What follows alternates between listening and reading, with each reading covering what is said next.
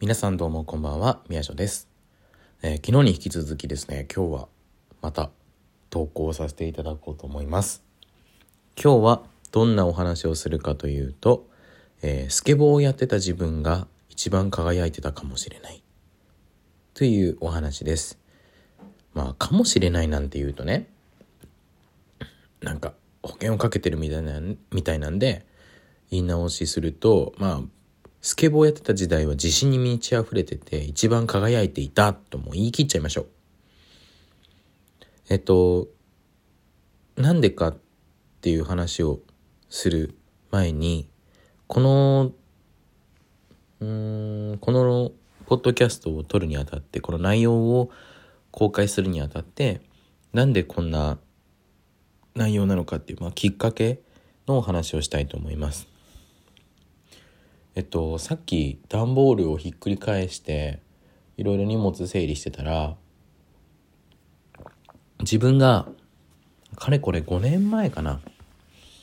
うん。もうちょっと後なんですけど5年前ぐらいに、えー、書いてたノートが出てきました、えー、その名も beat competitor ノートですね。ビートっていうのは、まあ、打ちのめす。 competitor は何ていうの？競合他社的な意味ですよね。 beat competitor、まあ、要は同類をぶっ倒して頑張れみたいなそんな俺の作戦ノートです。が出てきました。これを書いてた時代が一番美しいなとか勢いがあったなとかあのー、なんだろうな自分に自信があったなとかそういうわけじゃなくて今回はスケボーやってた自分に絡めたいんですけど僕がスケボーやってた時代っていうのはうん何て言うのかな。小学校のえっと6年生からえっと高校生までやってました。大学でもちょっとやってたけどまあ友達とちょっぴりやるぐらいで正直そんなハマってはいませんでした。その時期ずっとやってたわけじゃないんだけどうんとね今スケボーがブームになってるみたいなんだけどそういうブームではなかったんだよね当時。スケボー買うってなったら紫スポーツとかショップとかはあって。で初めて買ったボードを乗ったのが小学生。もっとちっちゃい頃にねなんかすごい小さいスケボー乗ってたんだけどまあそれを置いといてあの小学生の時に乗ってて。でその小学生に乗ってた時って要は周りで誰もやってないんだよね。周りで誰もやってないんだけど自分もやってるみたいななんかそういうスタンスがすごい好きであの自分だけの板自分だけのデザイン。で周りはやってないけどこの大きな坂を俺はこのスケボーで下るみたいなすごいそういう度胸があったんだよ。うん、でその誰ともかぶってないし誰よりもちょっぴり大人で誰よりも度胸があるっていうその勢いっていうのが今あるのかないのかっていうとないわけよ。これは典型的にまあ大人になる上でなんだろうなエッジが取れるまあ丸くなるみたいなそういう意味で使うのかな。うんまあ、丸くなってるよね。それはさ社会にもまれて適合しちゃってるとかリスクを取らなくなるっていう意味のてあの丸くなるだよ。うん。丸くなるって言い方をしちゃえばいいけどなんかこう保守的になったっていうと今の時代だとマイナスだよね。俺は結構それに近い。でこのビートコンペティターノートっていうものを見返した時にそのスケボーを持ってた時代とまではいかないんだけど別に比較するわけじゃないんだけど自分が友達と組んでこういう作品を作りたいとか自分のアイコンを作るんだったらこういうデザインにしようとかちょっとこっぱずかしいポエムとかオリジナルのキャラクターとかがいっぱい書いてあって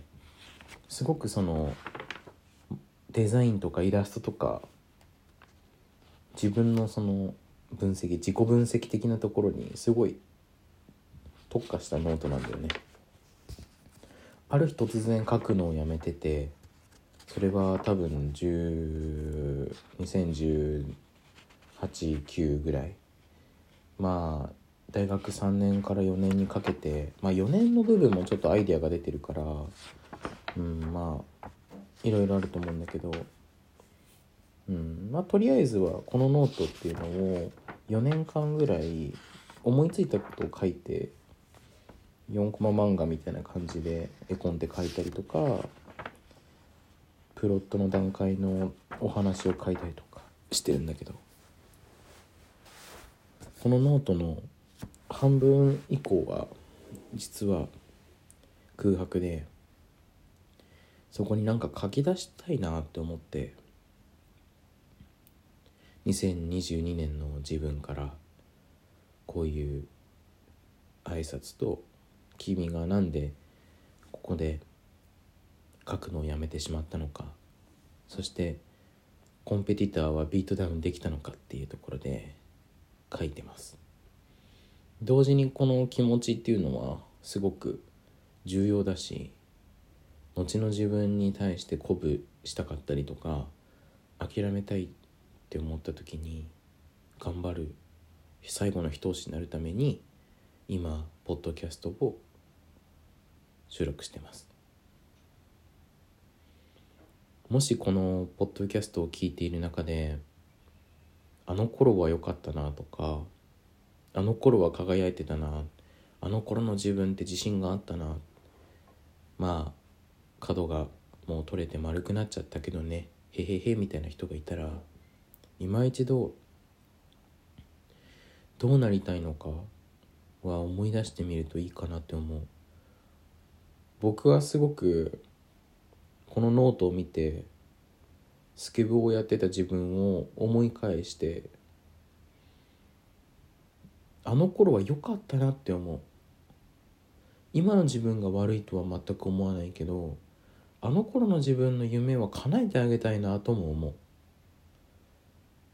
責任を取ってあげたいなとも思うんだよね。結構不思議な感情。もともとこういう夢があるああいう夢があるって多分みんなあってそれを叶えようとしたけどいろんな分岐といろんな選択肢でここまで来てるから戻ることっていうのはできるんだよね。先は分かんなくても。ただその戻った時にもしその分岐が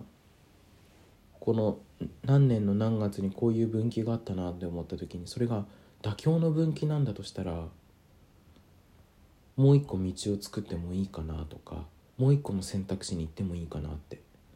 思う。それは時間があったりとか夢があったりとか環境とかいろんなお金とかねいろんな制限っていうのがあると思うんだけど叶えられる夢でいいから叶えてあげたいなって思う。みんなも叶えてほしいと思う。自分はこのビートコンペティターノートを見返してこのたった5年間から7年間ぐらいの間にこのノートのまあ少ない部分だけど書いてたのをこう見返してなんか慰めてあげたいしさらにこの残りのノートを埋めたいなっていう気持ちにもなった。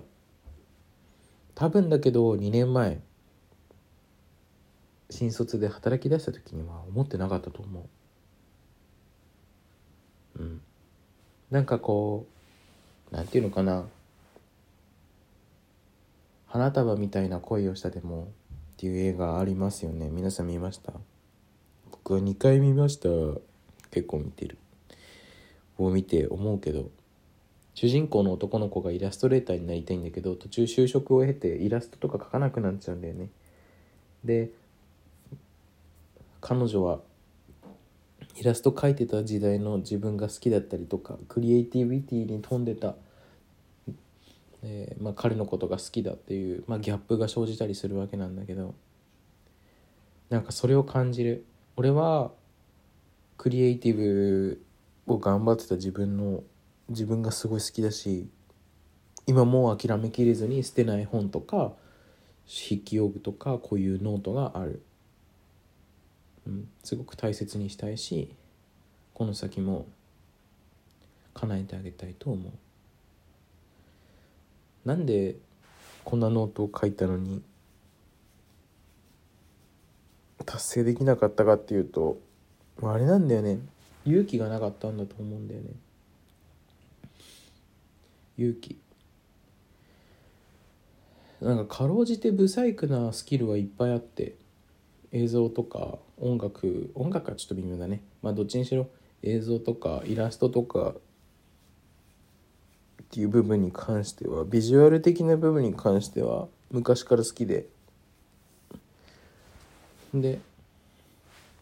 まあ、このラジオにも出てきたけどネオくんは音楽をやってたからそういうところと手を組んで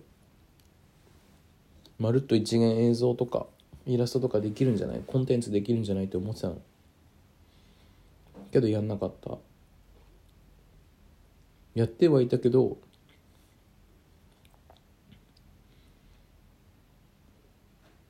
公には出なかった。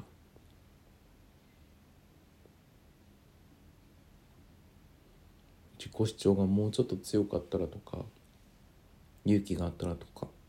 いろいろ感じるけどうん。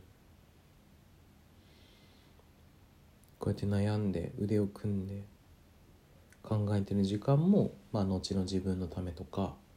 聞いてるあなたのためになればなと思う、うん、人はまだまだ人生がある。難しいとも思う。若いと信じて頑張りたいなって思う。